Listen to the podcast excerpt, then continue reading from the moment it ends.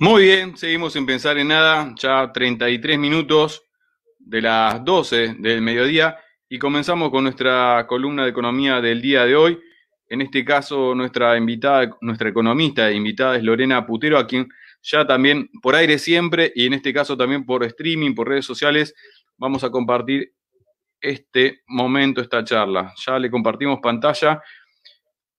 Muy buenos días, Lorena Putero, ¿qué tal? ¿Cómo estás? Te saludamos Elena y Diego desde Pensar en Nada. Hola, buenos días, ¿cómo están? Muy bien, muy bien. Bueno, contentos de poder eh, charlar un, ratito con, vos. Y bueno, el planteo, el tema que habíamos elegido hay mucho para hablar de economía, sobre todo en estas semanas, pero eh, queríamos arrancar por eh, pensar a la economía social como una posible salida a la crisis actual, ¿no?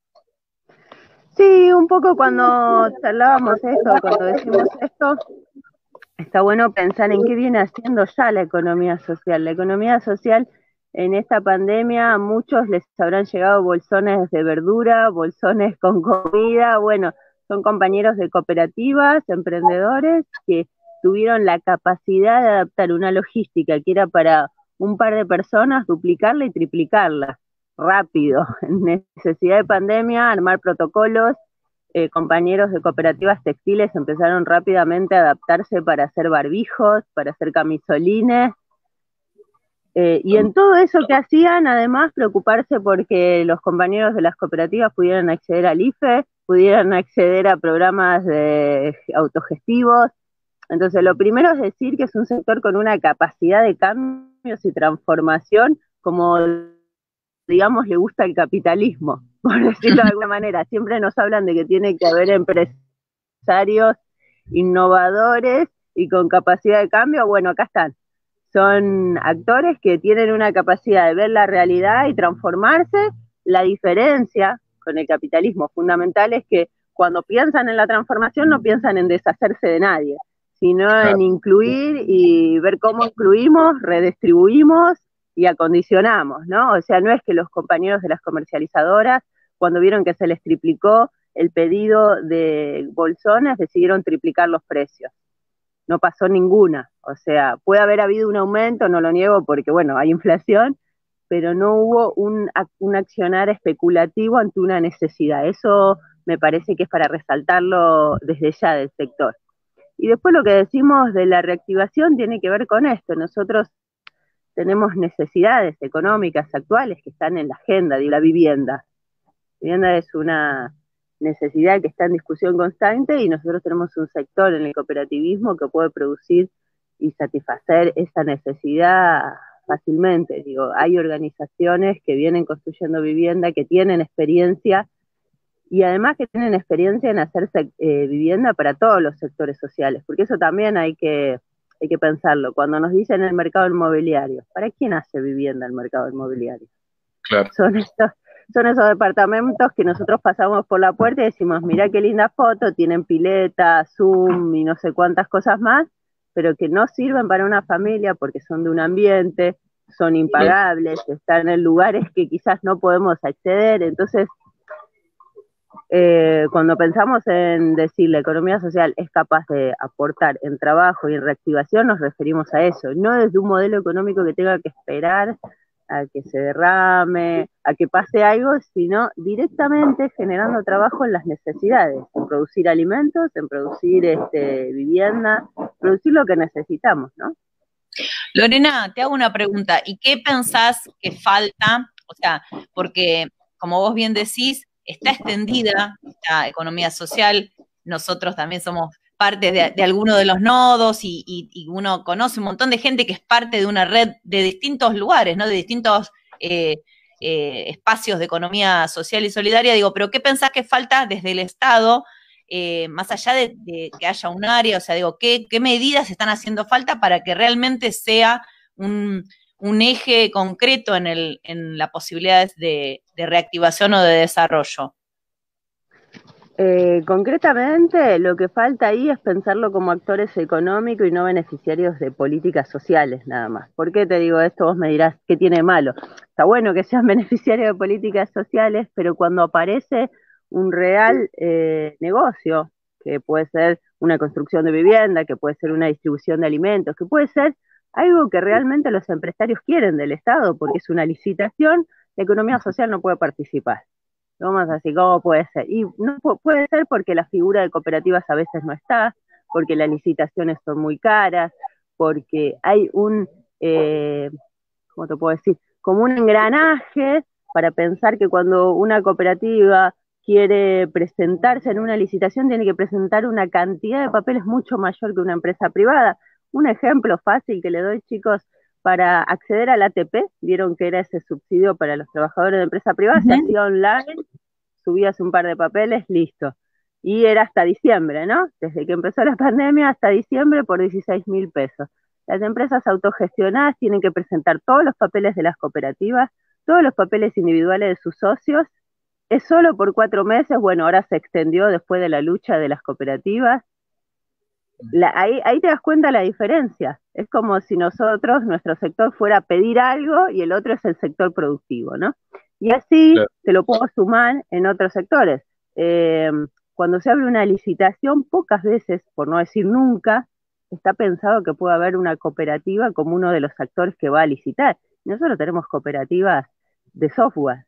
No estamos hablando solo de cooperativas que porque a veces en el imaginario uno tiene una cooperativa chiquita, dos, tres personas que mm, empiezan a hacer algo. No, hay cooperativas con una capacidad realmente alta de producción. Lo que yo le decía de los barbijos recién, hay una experiencia de la red textil en coordinación con el INTA, en coordinación con la Universidad de San Martín, que sacaron un barbijo antibacterial. Les recomiendo que entrevisten a los compañeros una experiencia increíble de articulación y un, producto industrial muy bueno. Entonces, no hablamos de, de cooperativitas, estamos hablando de cooperativas, actores económicos, y eso es lo que falta del Estado, que nos sienten en la mesa a pensar como actores económicos, así como se sienta la UIA, así como se sienta, bueno, sentar a la economía social, ofrecerle encadenamientos productivos, no solo este, porque si no, ¿qué pasa? A ver, si nos tratan así, nos, nos quedamos con la parte más costosa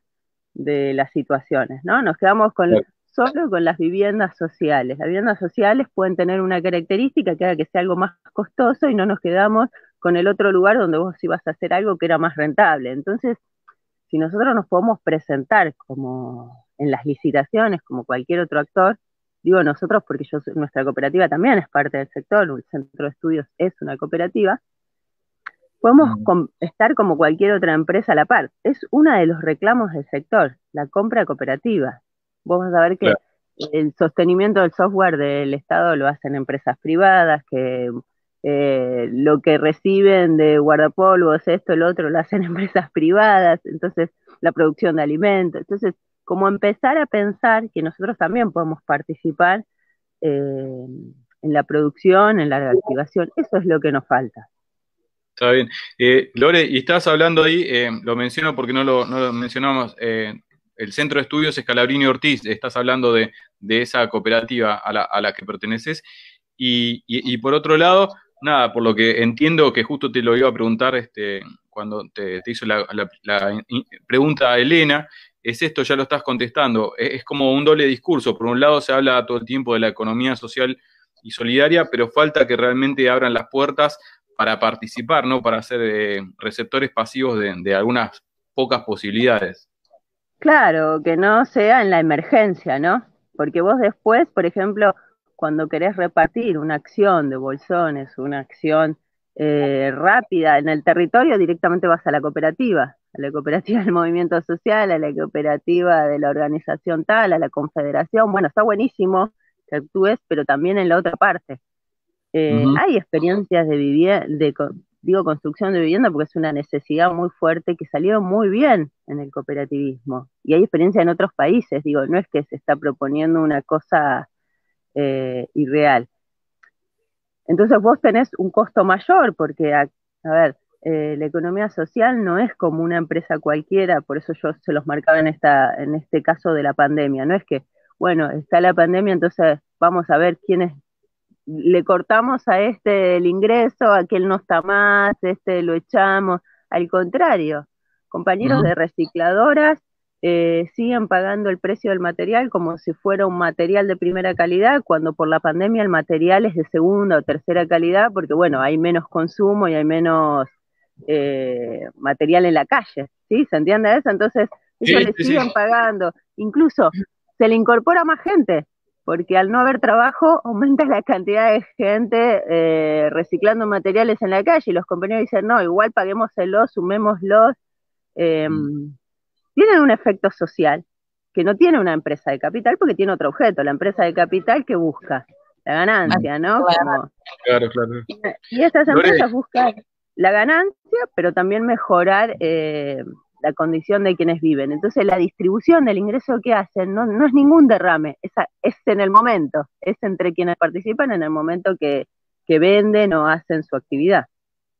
Exactamente. Lore, y para ir cerrando, te, pregunto, eh, por, ignorancia, ¿hay algún sector o algún referente que uno pueda decir, bueno, este, está en ese sector o en esa organización unificada de reclamo, pensando en esto que decís, ¿no? Eh, que las cooperativas tengan algún interlocutor válido con el Estado donde poder ir a, reclamar o, todavía está en, desarrollo ese, tema de poder ir todos juntos, todas las cooperativas, porque obviamente la, unión hace la fuerza, ¿no? De poder ir a exigir estas, estas herramientas necesarias para, para que se los tome en serio los reclamos del sector. Mira, hay varias confederaciones y lo que hacen es articular con ellas. Lo que yo recién les contaba del reclamo que se hizo para que la línea 1 del Ministerio de Trabajo, la línea 1 de trabajo autogestionado, que es un subsidio a los trabajadores de empresas autogestionadas, el reclamo para que se ampliara y se ampliara el monto se hizo en el conjunto de las confederaciones. No lo hizo una confederación, sino que lo hicieron eh, las confederaciones que aglutinan, que son la, la CNCT, que es la Confederación de... No me quiero olvidar de ninguna. Me pusiste en un apriete porque después me olvido de alguna. Pero está la CNCT, la CETEP, la UTEP, está, hay federaciones como FACTA. Pero digo, están articulando entre ellas para, por ejemplo, este reclamo, y esto que yo te decía de qué es lo que nos falta, sin desmerecer lo que hay, ¿no? Porque digo, el, el INAES ha planteado una eh, apertura y una estrategia de fortalecer y hacer un desarrollo con cooperativas, siendo el instituto, vos me dirás, es obvio, pero bueno, lo planteó y es una estrategia de esta gestión más fuerte que en otras situaciones. Eh, hay otros sectores que también abren la puerta al cooperativismo, pero no es una estrategia general en la estrategia de modelo económico. No sé, digo, se entiende la diferencia. Digo, hay, hay funcionarios y sectores con una gran participación de la economía social, pero no como una estrategia de reactivación, como una estrategia para, para reactivar la economía. Es como si no fuéramos parte de la economía, a ver si ahí se entiende, como si fuéramos algo de costadito. Clarísimo. decorativo. Claro, por eso está bueno pensarnos eso, como actores económicos. Como protagonistas activos. Bueno, muchísimas gracias, Lore, por, por esta, esta charla, esta participación. Será hasta la próxima. Bueno, un saludo para ustedes, gracias a ustedes y un saludo a los oyentes. Gracias. Chao, chao, chao. Era la economista Lorena Putero del Centro de Estudios Escalabrini Ortiz. Bueno, Ahí cerramos con este bloque de actualidad. Nos vamos a escuchar el próximo tema musical y ya volvemos con la próxima. No, tenemos este tema musical, tanda, y recién ahí venimos con la columna de internacionales. Nos vamos a escuchar a la señora Mercedes Sosa con Me gustan los estudiantes.